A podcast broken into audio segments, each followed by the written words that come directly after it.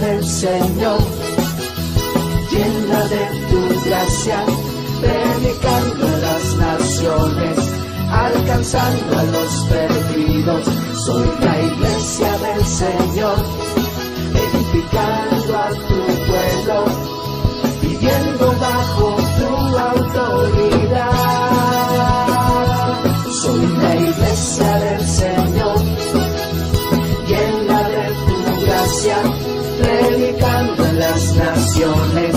alcanzando a los perdidos. Soy la iglesia del Señor, edificando a tu pueblo, viviendo bajo tu autoridad.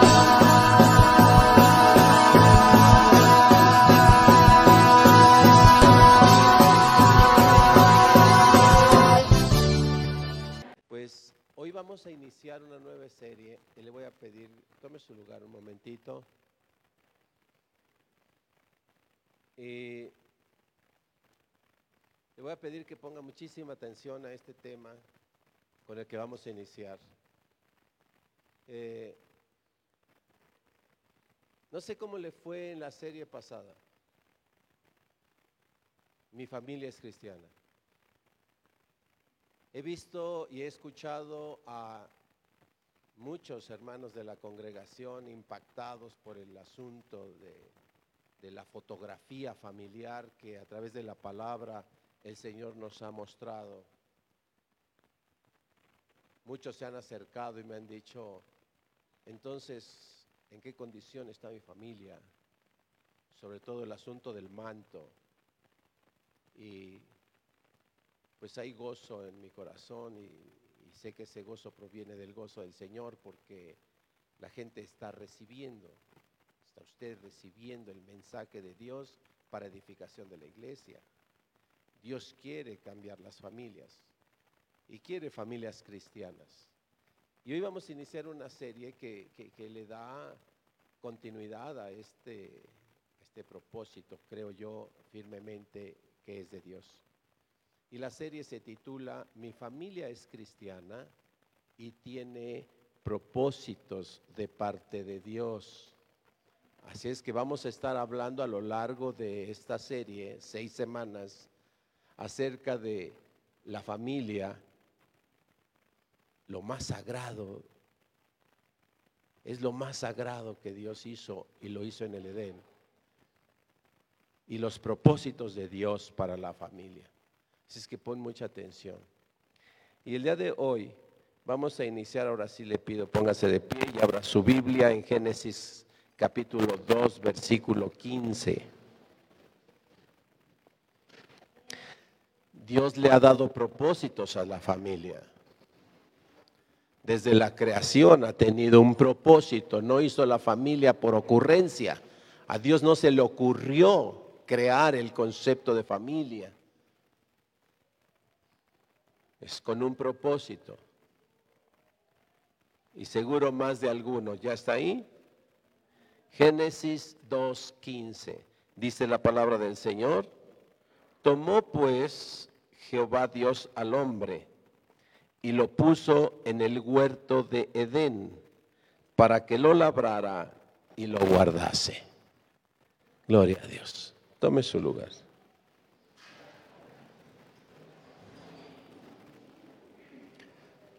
Ahora mira, cuando vemos que Dios estuvo trabajando varios días atrás para la creación y cuando hace al hombre, decide ponerlo en un lugar muy especial. Era un huerto en Edén. Dios crea el matrimonio y quiere que el matrimonio, el hogar, viva en un paraíso. Diga conmigo, paraíso. Ok. Dios quiere que los hogares vivan en un paraíso.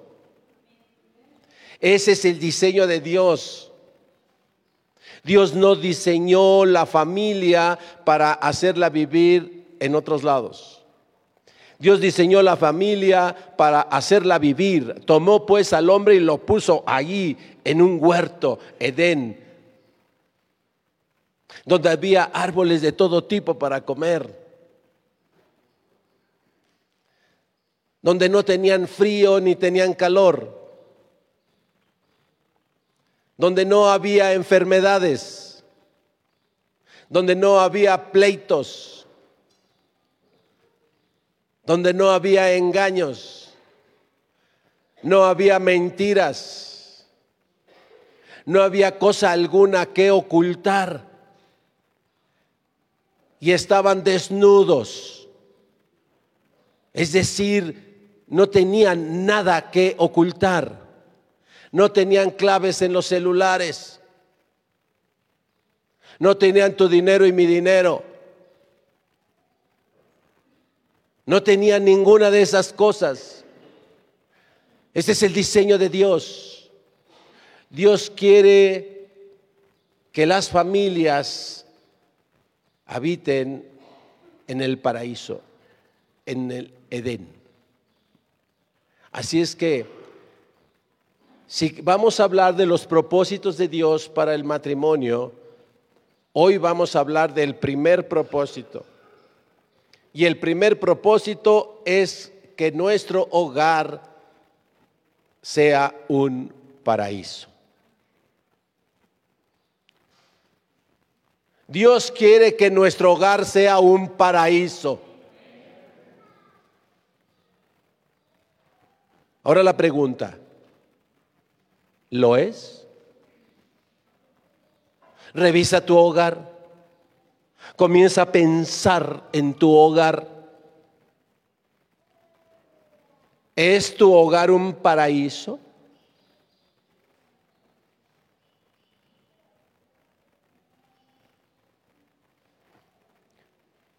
Comienza a pensar en eso. Porque mi familia es cristiana y tiene propósitos de parte de Dios. Y hay un propósito de parte de Dios.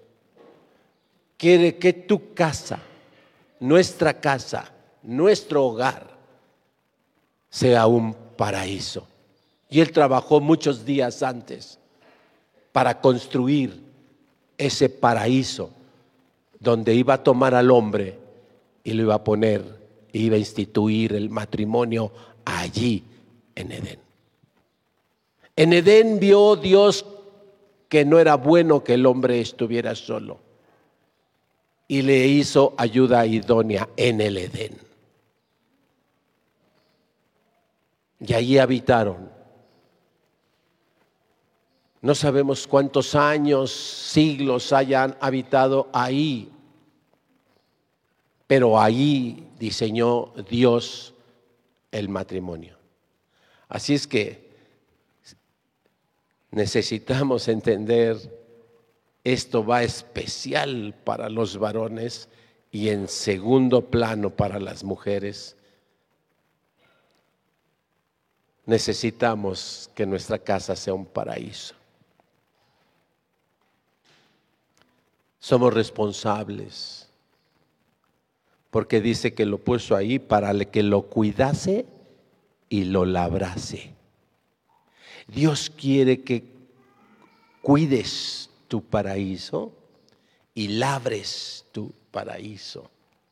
Dios quiere que allí sea el lugar de refugio, que allí sea el lugar donde todos nos sentimos amados pero una de las cosas más importantes de ese paraíso es que no tenían enfermedades, no tenían problemas entre Adán y Eva, eh, no tenían frío, no tenían eh, nada de las cosas malas que ahora observamos. Pero lo más maravilloso es que la presencia de Dios estaba continuamente con ellos.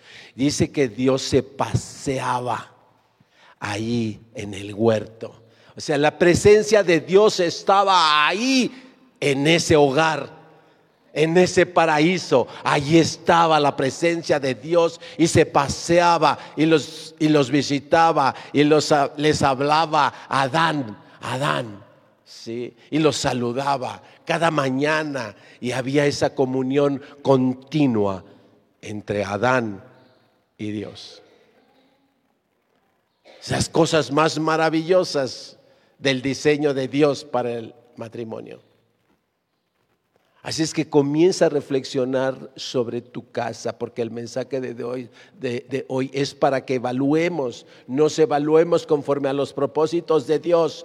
¿Cuáles son los propósitos, varón de tu casa? Varón de tu casa, varón de tu casa. ¿Cuáles son los propósitos de tu matrimonio? ¿Es realmente tu hogar un paraíso?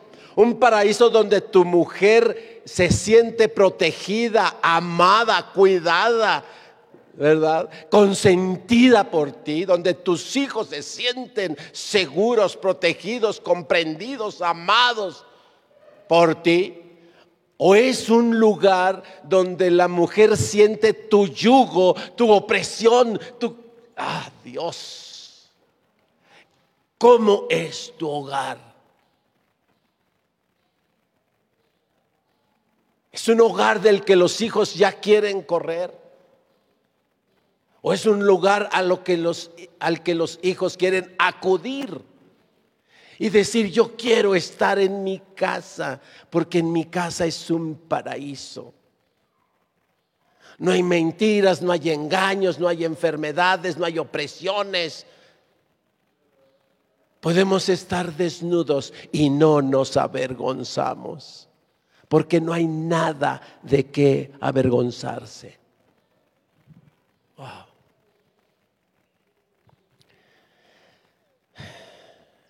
Te voy a invitar a que leas un texto bíblico que vamos a leer ahorita.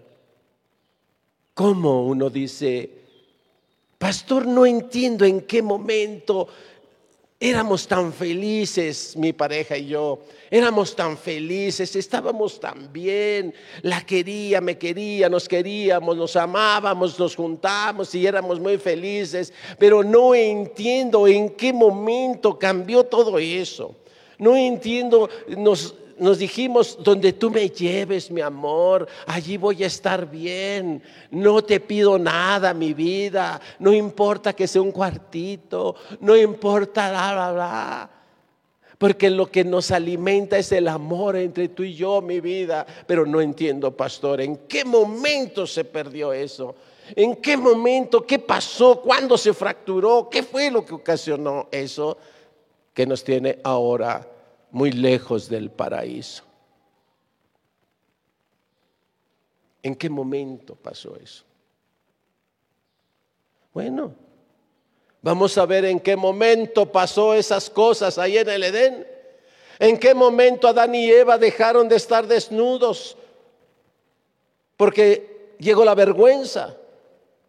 ¿En qué momento Adán y Eva ya no fueron una sola carne? La, mujer que tú me diste ya era otra, ya no era el mismo. ¿En qué momento vino a conocer a su mujer, a, su varón, ¿verdad? O a su mujer, Adán y Eva se vinieron a conocer, es decir, intimaron y, y dieron a luz hijos. ¿En qué momento los hijos crecieron y se mató uno al otro? ¿En qué momento comenzaron a pasar todas esas cosas? Al grado de que un hermano mata a otro. ¿En qué momento se fracturó todo el diseño de Dios? Y han pasado miles de años y ese diseño de Dios continúa fracturándose cada vez más, lo sagrado del matrimonio se sigue fracturando. ¿En qué momento pasaron esas cosas? De algo tan maravilloso y sagrado, tan limpio y puro en el Edén, a algo tan corrupto, tan sucio, tan manchado como es ahora.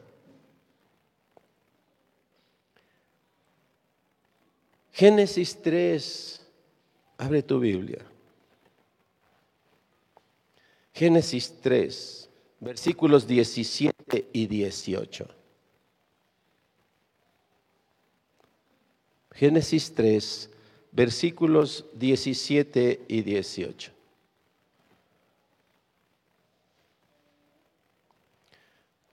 ¿Listo? Dice la palabra del Señor. Y al hombre dijo, por cuanto obedeciste a la voz de tu mujer y comiste del árbol de que te mandé diciendo, no comerás de él. Maldita será la tierra por tu causa y con dolor comerás de ella todos los días de tu vida. Leamos el siguiente, el último, todos juntos. Una, dos, tres. Espinos y cardos te producirá y comerás plantas del campo. Diga conmigo, espinos y cardos. Hoy se me antojaron unos nopales. y bajé con una pala acá atrás, ¿verdad? Y de esos silvestres del campo, como dice la escritura.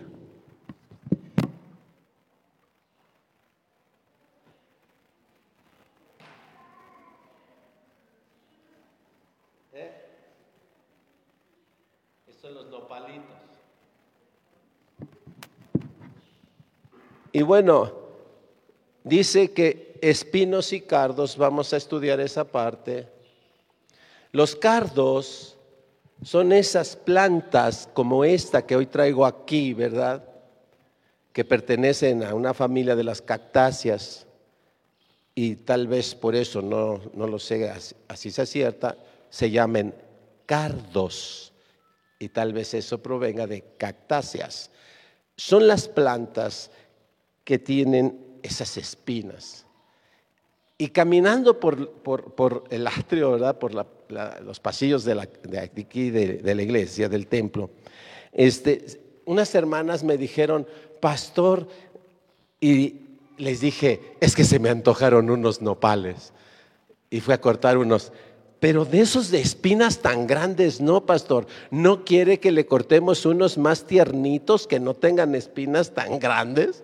Le dije, no, necesito estos para poderle mostrar a la gente a qué se refiere la escritura. Este tipo de plantas no estaban en el Edén. Este tipo de plantas no estaban en el Edén. Este tipo de plantas estaban fuera del huerto. Así es que Adán y Eva se enfrentan a los cardos y los espinos, se enfrentan no dentro del Edén, sino fuera del Edén, cuando fueron expulsados. ¿Y sabe qué representan los cardos y los espinos? El cardo representa el pecado y los espinos el dolor que produce el pecado.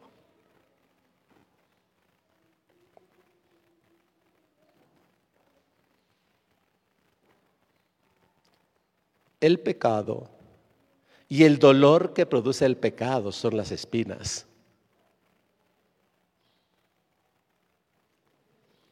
Y no es gratis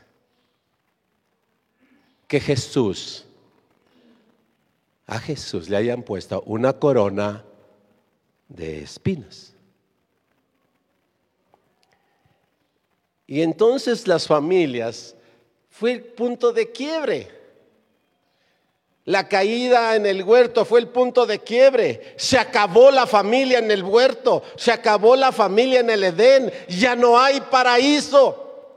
Se acabó el paraíso. Ya no hay paraíso para las familias. Ahora hay cardos y espinos para las familias. Porque tuvieron que salir del huerto y salir al campo. Al resto de la creación. Ellos estaban en un lugar muy privilegiado, estaban en un lugar muy especial para ellos. Y la caída los botó al campo. Y allí se encontraron con los cardos y los espinos. Allí te encuentra tu familia y la mía. Y se encuentran las familias, todas las familias. Entre los cardos y los espinos. Entre el pecado y el dolor que produce el pecado. Allí están nuestras familias, algunas muy disfuncionales, destrozadas por el pecado y el dolor que provoca ese pecado, esas espinas que van en el corazón de los hijos, que van en el corazón de las mujeres que fueron abusadas en sus propias casas, de los niños que fueron abandonados por sus propios padres. Cardos y espinas te producirá el campo.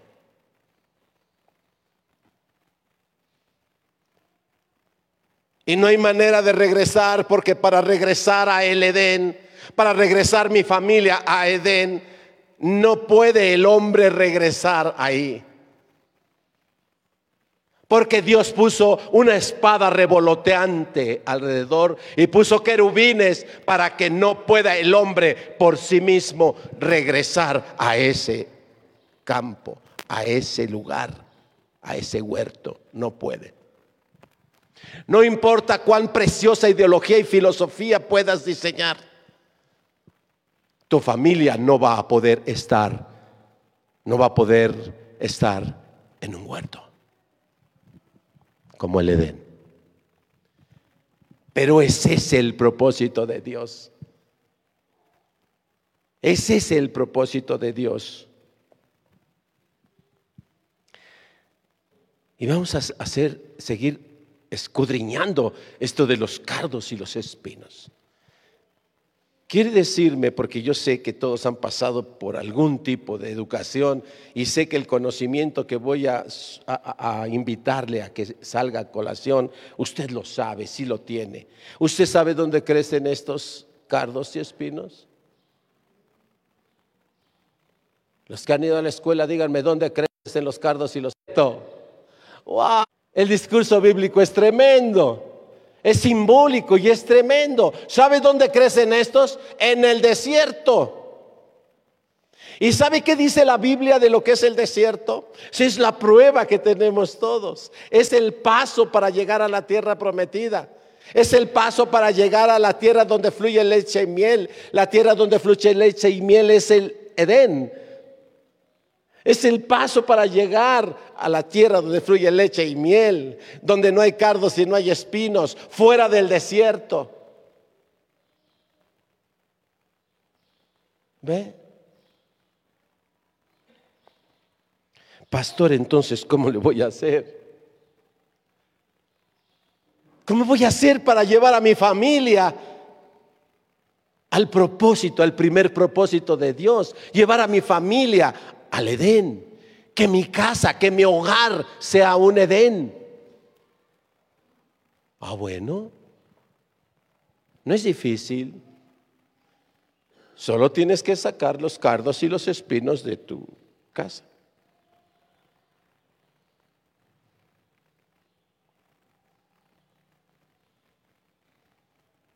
Pero vamos a leer un poquito más. Cuando se equivocaron, Dios les dio una sanción a la mujer, al hombre y a la serpiente. ¿Se ha leído Génesis? Lo sé que sí. ¿Y recuerdas qué le dijo a la mujer? Porque empezó por ella. ¿Ah? Y le dijo,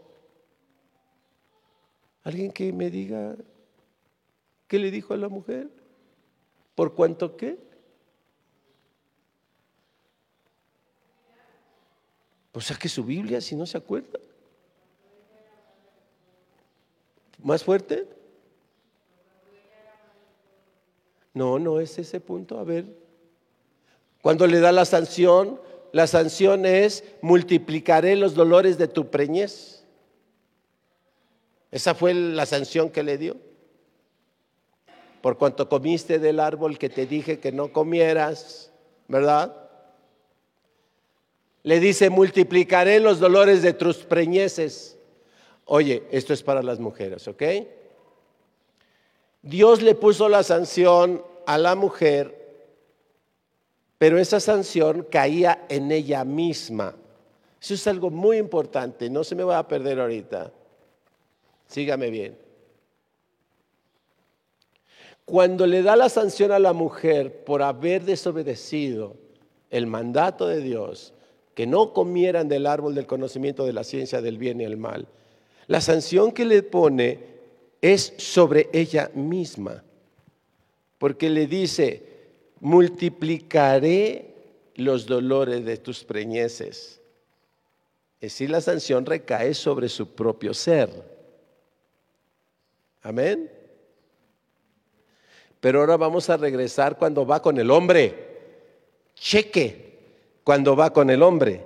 Ahí estamos ya en el 17, 18 del capítulo 3. Dice, y al hombre le dijo, por cuanto, ¿qué cosa? Obedeciste la voz de tu mujer.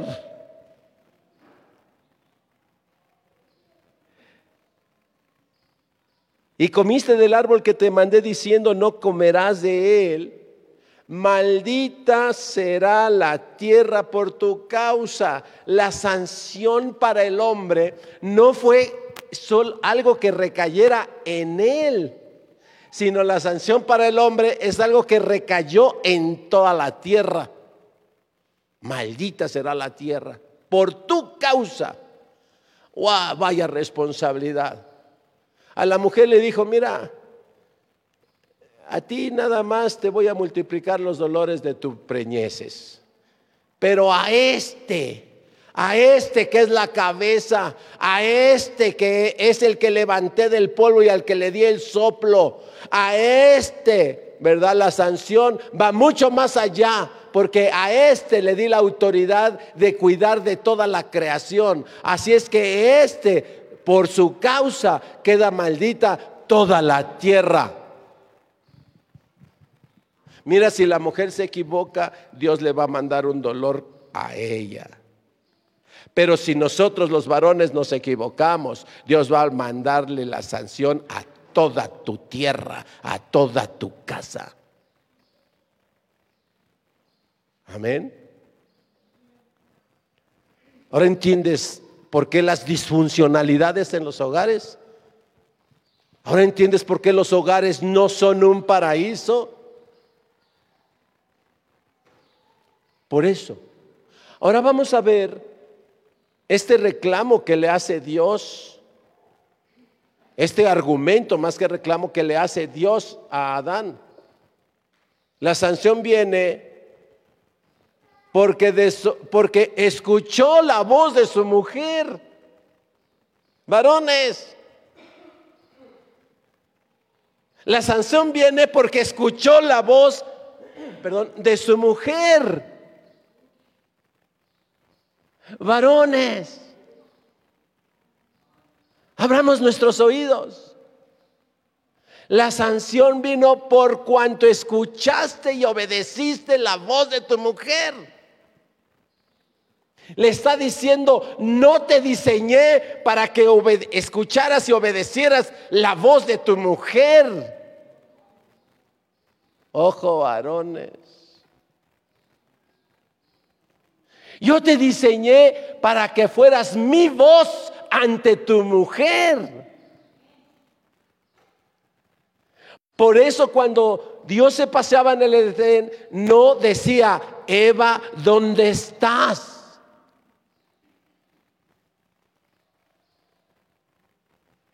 Dios no se dirigía a Eva. Dios se dirigía a Adán. Y le decía, Adán, ¿dónde estás? Así es que Dios diseñó al varón para escuchar la voz de Dios. Dios diseñó al varón para escuchar la voz de Dios. Por eso lo nombra sacerdote de su casa. Por eso se vuelve el sacerdote y se vuelve el profeta. Porque el varón fue diseñado para escuchar la voz de Dios. Y la mujer fue diseñada para escuchar la voz de su varón. Así es que si queremos regresar y queremos que nuestro hogar se acerque al paraíso, debemos comenzar por ordenar eso. La mujer debe oír la voz de su esposo y el esposo debe oír la voz de Dios. Así es que la voz del esposo a la esposa debe ser exclusivamente la voz de Dios. Y la voz de Dios nunca es opresión, nunca es, ¿y tú qué haces? ¿Y a dónde vas? Y ya de la manga del muerto. O sea, no, no, no, no, no, no. ¿Ok? Esa no es la voz de Dios. Esa no es la voz de Dios. Porque cuando predicamos estas cosas, los varones decimos y volteamos y le decimos, ¿ya oíste al pastor? ¿Eh, ¿Ya oíste al pastor? O sea, que andas oyéndole allá a otros, a mí me tienes que escuchar, ni al pastor debes oír, a mí me tienes que oír. Luego, luego salen los varones que dicen, y ves, yo por eso estudio la Biblia. Luego salen los varones que rápido el látigo y el garrotazo sobre la mujer. ¿Sí? La opresión sobre la mujer luego, luego. Y díganme mujeres, bueno, si tienen a su varón a un lado, sé que no me lo van a decir, pero se sienten en un paraíso con su varón.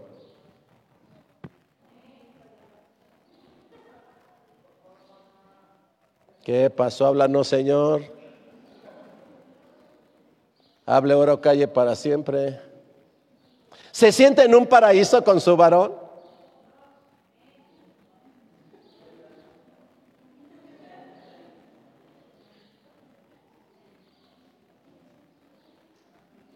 O ante el esposo dice amén y después dice amén, digo. yo nomás dice, dije amén como dice en tele, en lugar de televisión, ¿verdad? Amén. Porque este no, no escucha la palabra de Dios. Oiga, entonces, La mujer fue diseñada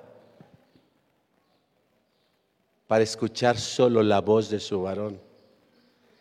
Y cuando queremos encontrar el punto de quiebre, cómo, cómo fue, por qué pasó que mi matrimonio comenzó a ser disfuncional, cómo sé que empezó la ruptura, empezó la división y empezó a no funcionar las cosas, porque Jesús dijo que una familia dividida no funciona. ¿Por qué me pasó eso? porque la mujer comenzó a dejar de escuchar a su esposo y escuchó a la serpiente. La mujer escuchó a la serpiente. Y ella no fue diseñada para escuchar la voz de nadie más que su esposo. Pero se le ocurrió a la hermosísima Eva ponerse a dialogar con la serpiente, el animal más astuto que había sobre la tierra. Y ahí empezó la bronca. Y después viene la otra bronca. El maravilloso Adán que fue diseñado para oír la voz de Dios, no oyó la voz de Dios, sino oyó y obedeció la voz de su mujer. Y por eso Dios le dice, por cuanto obedeciste la voz de tu mujer. Sé que es bastante peligroso lo que estamos diciendo por la dureza del corazón porque puede suceder que, que, lo que estamos, eh, Dios está eh, pretendiendo lograr, que los hogares sean transportados a un paraíso, puede ser que se convierta en un infierno peor. Cuando un varón escuche lo que hoy está escuchando y vaya a casa y escuche lo que hoy escuchó para acicatar con eso mismo a su mujer. Y sabe, el diablo no se va a detener. El diablo no te va a tener ninguna consideración, hermanito varón, que conoces las escrituras. No te va a tener ninguna consideración y va a tratar de manejar tu inteligencia y tu razón para utilizar esto para llevar tu hogar más lejos del Edén. Más vale que, que tu corazón sea quebrantado y te des cuenta y no te engañe el enemigo diciendo, yo sí, mi matrimonio sí es un Edén, mi casa sí es un Edén. Porque muchas gentes fuera de las casas escuchamos y Dios lo escucha. La queja de los hijos, la queja de las esposas sobre la tiranía del varón en casa. Y el varón ni cuenta se da. Y te voy a decir, varón, esto te va a ayudar a entender. Cuando hay un varón en casa, es para los varones cristianos, ¿eh? de los otros ya ni hablamos, los cristianos. Cuando los varones cristianos se tocan estos puntos, manejan la situación al interior de su casa de esta manera. Y no quiero que le andes diciendo al pastor. Y no quiero que el pastor se entere. ¿sí? Así es que nosotros vamos a la iglesia y somos la familia feliz. ¿sí? Y nomás donde me entere que le andas diciendo a tu líder, nomás donde me entere que le andas diciendo a esto, nomás donde me entere que le andas diciendo, vas a ver. ¿eh? Porque aquí ya dijo el pastor, nomás conmigo. Y cuando tengas esa actitud, tu casa ya es un infierno.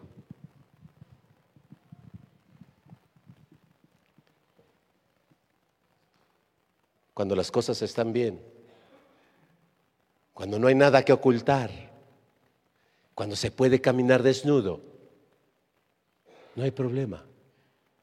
Que tus hijos platiquen con otras personas de la iglesia, que tu mujer platique con otra persona de la iglesia, no hay problema. Porque estamos en el Edén y estamos desnudos y no nos avergonzamos de nada. Pero cuando ya estamos cubriendo las cosas y las apariencias y no permitimos ¿sí? que haya otros, otras conversaciones, ya nos estamos engañando a nosotros mismos y a nuestra casa, a nuestra familia. Ten cuidado. Varón cristiano, ten cuidado. Amén. Entonces, ¿cómo podemos diseñar? Perdón, ¿cómo podemos eliminar los cardos y los espinos de nuestra casa? Hace un rato escuchaba la administración y lloraba dando gloria a Dios porque, pues siempre les he dicho, el hermano Isaí, eh, líder de la alabanza, muy rarísima vez yo le he pedido un canto y mucho menos nunca le he dicho quiero que ministres esto o aquello. Y escuchaba la administración, y escuchaba el asunto del pecado, y escuchaba todos estos asuntos que hoy está en la prédica. Y eso me da la certeza de que es Dios el que está operando, que es el Espíritu Santo el que está guiando este mensaje, que el propósito es de Dios para usted y para mí, para nuestra casa. ¿Cómo puedo limpiar de cardos y espinos mi casa? Comienza a alejarte del pecado y el dolor que genera el pecado, las heridas del corazón de tus hijas, de tus hijos, las heridas del corazón que van quedando entre las parejas, que son los espinos, comenzarán a salirse y comenzarán a brotar otro tipo de árboles en tu casa. Y estaremos buscando retornar. Pero conozco hermanos varones cristianos que no dejan a su mujer ni siquiera hablar. Y que están allí, a ver, que lo que quieras con ella, conmigo, ¿sí? Porque yo soy el que dice, a ver, tranquilo, tranquilo. Empieza a dejar el pecado. Empieza a sanar a través del perdón las heridas que, que los espinos han causado en el corazón de tus hijos, en el corazón de tu mujer, mujer, en el corazón de tu esposo, hijos, en el corazón de tus padres. Empecemos a trabajar en familia para acercar nuestro hogar al paraíso. Sé que muchas preguntas están ahí deambulando en el corazón de las mujeres que dicen, ¿y yo cómo le hago, pastor? ¿A quién escucho? Si fui diseñada para escuchar al varón, no tengo varón, pastor. Por eso hemos insistido con mucha ah, frecuencia, ¿verdad? Eh, no tienes varón es cuando más tienes que estar pegada a la iglesia. Ven a tu pastor. Ven a tu pastor. Déjate pastorear. No importa todo lo que vayan a decir que el pastor quiere aquí tener no sé qué cosas raras. ¿Ok? Nadie te va a faltar el respeto aquí. Déjate pastorear. Déjate cubrir por el manto, el manto de la iglesia, el manto de Cristo. Déjate cubrir. No andes allá afuera haciendo cosas fuera del manto. Porque solo hay cardos y espinos. Porque allá afuera solo te vas a encontrar con el pecado con varones que lo único que quieren es tu cuerpo. Y no les importan tus hijos. No es cierto que les importen tus hijos. Porque cuando a alguien le importan los hijos, no pone ninguna condición a la madre. Asiste a los hijos y los adopta. Hablamos la semana pasada de la adopción. Y no necesita que se acueste para poderle dar a los hijos. Pero si para poderle dar a los hijos te está pidiendo tu cuerpo, no te engañes, cardos y espinos, porque eso te va a traer dolor. Y a ti y a tus hijos, y a tu descendencia. Empieza a sacar los cardos y los espinos de tu forma de vivir y tu hogar comenzará a acercarse al paraíso. Pero mientras no dejemos eso, no nos engañemos, lo que siembres, eso cosecharás. Siembra cardos y espinos y cosecharás y segarás dolor y sufrimiento. No puedes cosechar otra cosa. Ya tenemos entonces la fórmula. Ya tenemos la fórmula. ¿Cómo puedo llevar mi matrimonio, mi hogar, pastor, a que se convierta en un paraíso? Mujer, escucha a tu varón. Y si no lo tienes, escucha a la iglesia, escucha. Escucha la palabra de Dios. Dios te va a hablar a través de la iglesia. Lo que tu varón tenía la obligación de hacer lo que tu varón tiene la obligación de hacer, porque el varón debe escuchar a Dios y ser la voz de Dios para su mujer. Lo que el varón tiene la responsabilidad de decirte, la iglesia lo hace cuando tu varón no lo hace. Ese es lo hermoso de la iglesia. Por ella dio Jesús su vida. Por ella dio Jesús su vida. Y se pone como cabeza de la iglesia. Para hacer eso cuando los varones no hacemos lo que nos toca. Nuestros varones estamos muy metidos en la congregación, en la iglesia, en ministerios y una serie de cosas, pero nuestros hogares no son un paraíso. No lo son.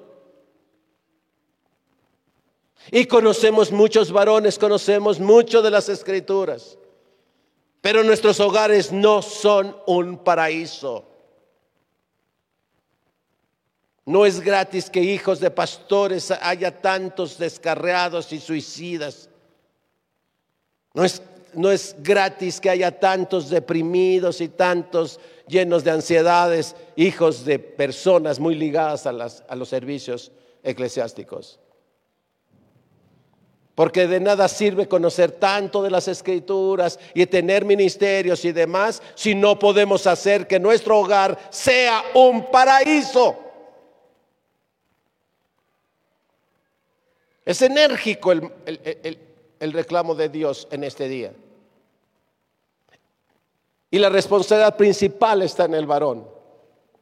Pero repito, mujer, hay esperanza. No hay varón, tienes iglesia. Tienes iglesia.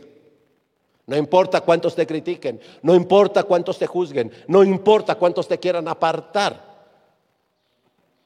Tienes iglesia.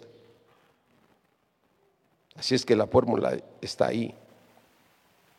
El hombre caído no puede escuchar ni obedecer la voz de Dios. El hombre caído no puede escuchar ni obedecer la voz de Dios, varones. No podemos escuchar ni obedecer la voz de Dios si caminamos como caídos. Por eso es necesario, le dijo Jesús a Nicodemo, es necesario nacer de nuevo. Es necesario nacer de nuevo, le dijo a Nicodemo. Pero ¿cómo puedo nacer de nuevo? ¿Acaso puedo entrar en el vientre de mi madre y volver a nacer? Ingenuo Nicodemo. Jesús le dijo, no has entendido. Hay que nacer de nuevo. Ya naciste en agua, hay que nacer de nuevo en espíritu. Y por eso tanta preocupación, porque la gente que no conoce de Dios venga, confiese que Jesús es su Señor, que Jesús es su Salvador, para que reciba ese nuevo nacimiento en espíritu. Y una vez que nace de nuevo, queda capacitada, queda capacitado para escuchar la voz de Dios y queda capacitado para poder comenzar a obedecer la voz de Dios. Así es que si tu matrimonio hasta estos días no ha sido un paraíso, demos gloria a Dios que dice, ya has nacido de nuevo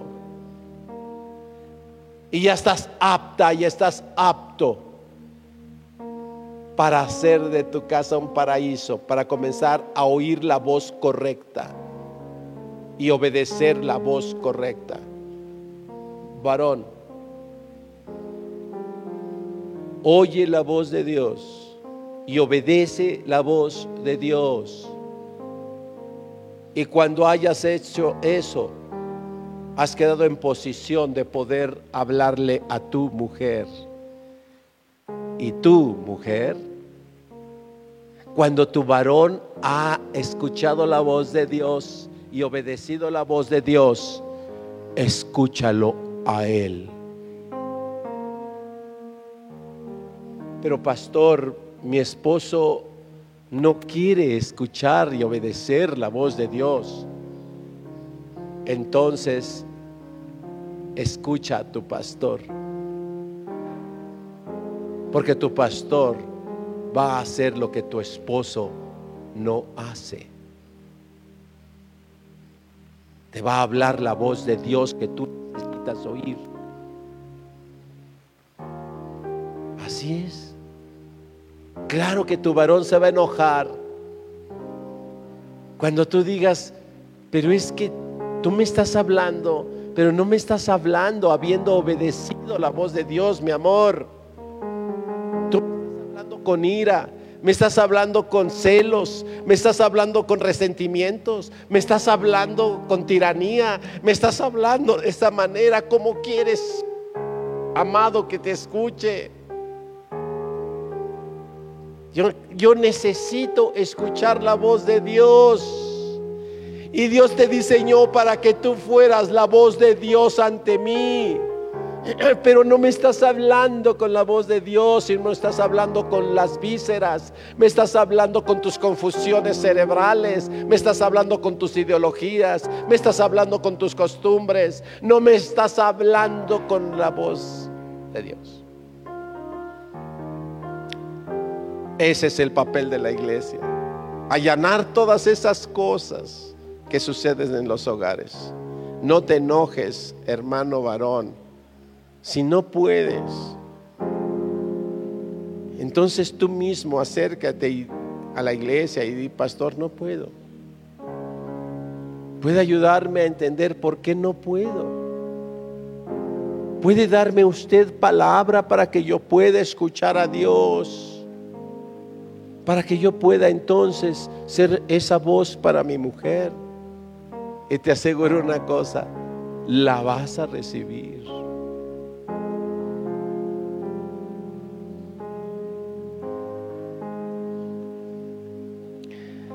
El hombre que puede escuchar la voz de Dios es el hombre que ha nacido de nuevo.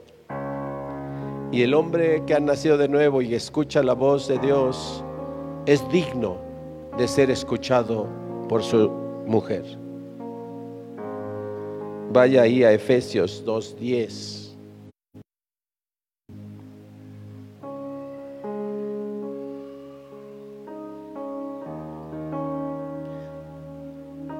Efesios 2.10.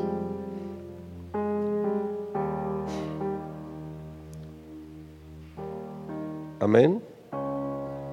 Dice, porque somos hechura suya, creados en Cristo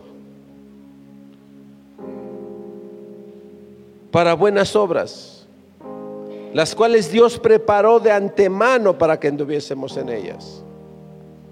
Esto es lo que necesitamos. Ser creados, nacer de nuevo, ser creados en Cristo. Afuera ninguna filosofía, ninguna ideología, nos va a construir para hacer de nuestros hogares un paraíso. Ninguna. Solamente Cristo. Solo Él. Porque Él pudo sacar los cardos y los espinos y dice que llevó nuestro pecado a la cruz, el cardo. Y por sus llagas, los espinos, fuimos sanados.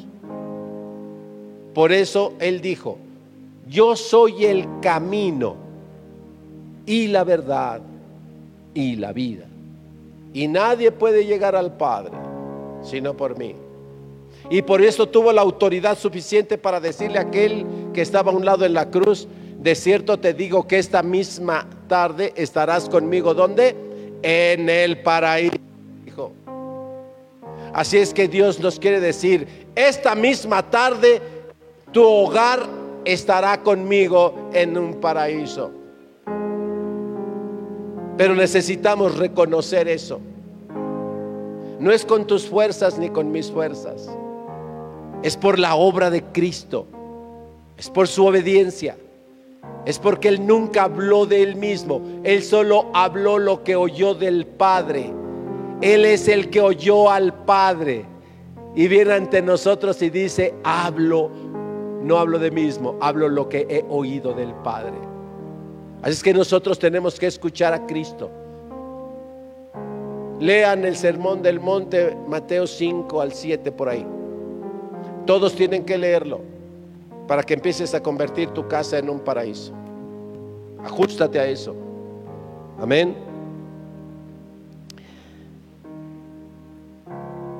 Vamos a, a manera de conclusión, quiero darles cinco enunciados que quisiera que quedaran grabados en su mente y en su corazón.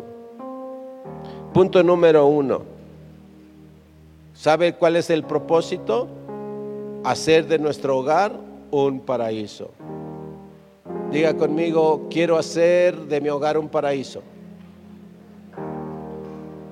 No lo oí.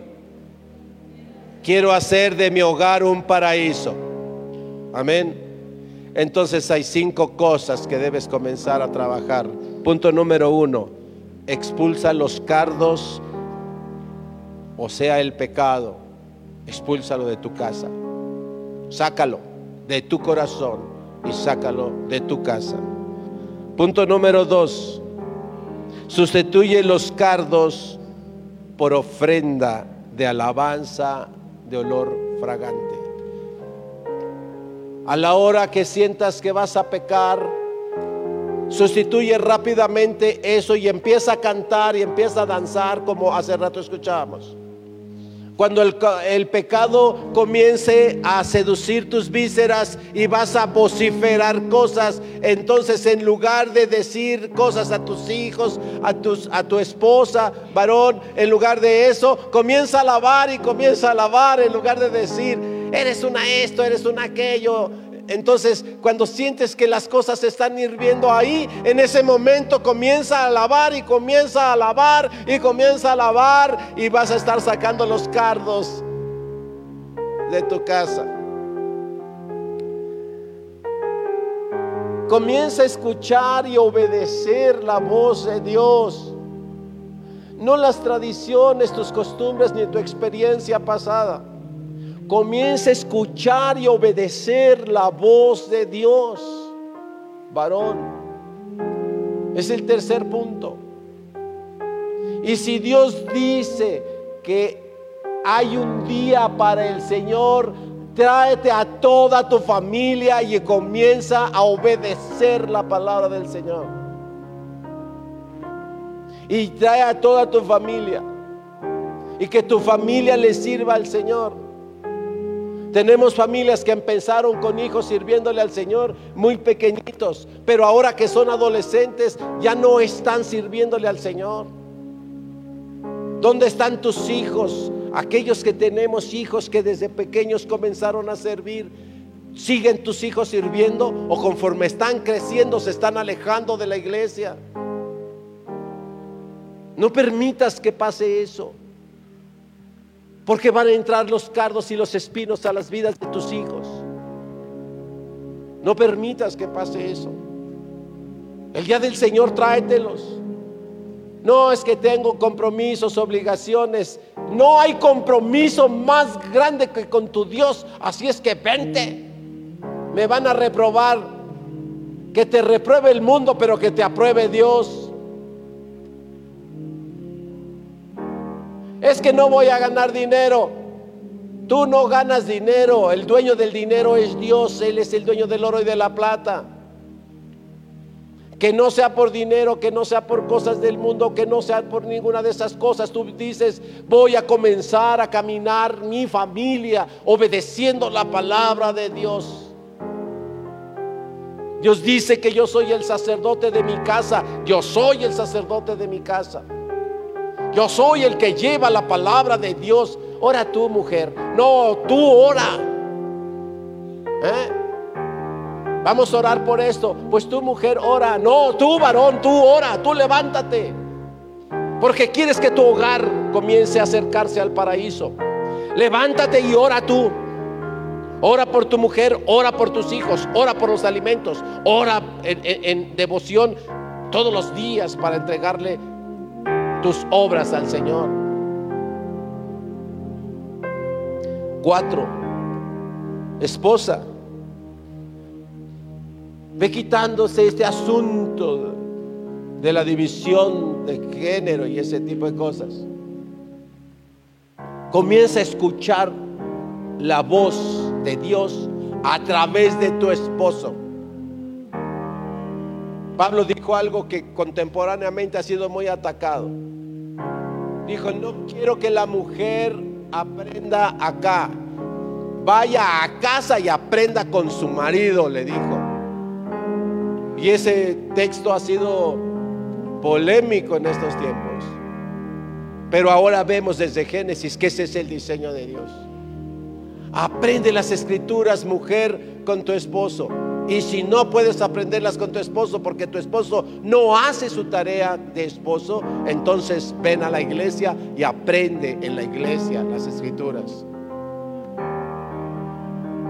Y por último, cuando el matrimonio comience a funcionar regresando al diseño de Dios, los hijos automáticamente van a reconciliarse con los padres porque van a regresar a casa, porque van a decir, mi casa es un paraíso. Yo no me quiero ir de mi casa, yo quiero estar en mi casa, servir en mi casa. Amén. Y ahora quiero cerrar esta idea. La iglesia debe ser un paraíso. Y la gente debe sentir que cuando anda en el desierto y no encuentra salida, debe reconocer que puede venir a la iglesia y decir, en la iglesia me siento amado, amada, en la iglesia me siento cubierto, me siento protegido, me siento respetado. Porque en la iglesia, a semejanza de la casa, del hogar familiar, es un paraíso. Y esa es responsabilidad pastoral. Todo pastor debemos empeñarnos porque la iglesia sea un paraíso. Como cada varón en su casa, que su casa sea un paraíso. ¿Acepta el reto? ¿Aceptamos el reto? ¿Vamos a trabajar por ello? O no lo vamos a hacer? Hombres, varones, mujeres, hijos, jóvenes. Vamos a hacer que nuestro hogar sea un paraíso. Amén. Vamos a hacer que nuestro hogar sea un paraíso. Amén. Cierre sus ojos, vamos a orar. Y si usted pone en su corazón ese anhelo sincero, Dicen salmos que regocíjate en el Señor y Él cumplirá los anhelos de tu corazón. Y si tú pones un anhelo de ese tipo en tu corazón, ¿qué crees que va a hacer Dios con Él? Lo va a fortalecer, lo va a poner en gracia. Él va a preparar las cosas para que suceda porque tú y yo ponemos ese anhelo en nuestro corazón. Amado Padre, Tú que escudriñas los corazones hasta lo más profundo. Reconoce en esta hora, te lo pedimos, el anhelo sincero del corazón que hoy ha escuchado tu palabra y que dice, me he dado cuenta que mi hogar no es un paraíso, pero yo deseo, yo anhelo, yo quiero, mi Señor, que sea un paraíso. Abre puertas. Enséñame, redargúyeme, corrígeme. Ayúdame, Señor. Ayúdanos a que sea un paraíso. No voy a estar juzgando ni exigiendo al otro. Solo quiero ser yo y hacer lo que a mí me toca. Soy varón y quiero hacer como varón lo que a mí me toca. Guía a mi mujer, a mi esposa, para que haga lo que ella le toca. Que no escuche otras voces. Enséñame a hablarle de ti a través de mi obediencia. Enséñame a hablarle con mi obediencia a tu palabra. Enséñame a hablarle a mis hijos con mi obediencia a tu palabra. Que podamos estar en casa desnudos, en el sentido de no tener que ocultarnos nada, porque no nos avergonzamos. Gracias Señor.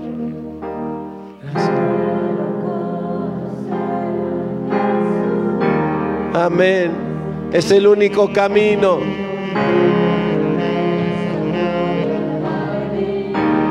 Gracias, Señor.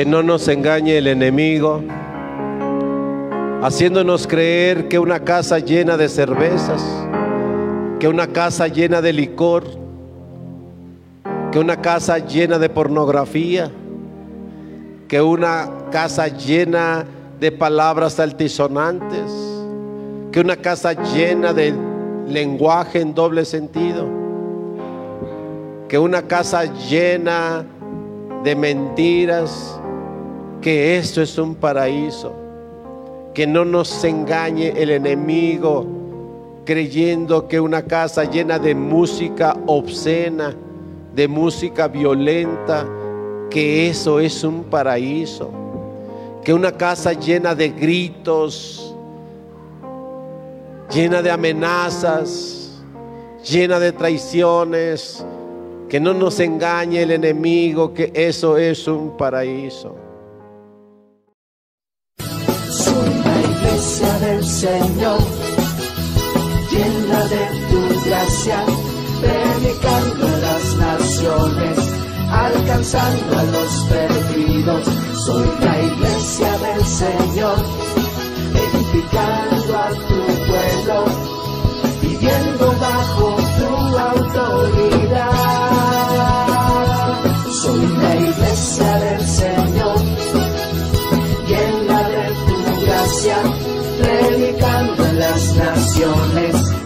llegan los perdidos. Son la iglesia del Señor, edificando a tu pueblo, viviendo bajo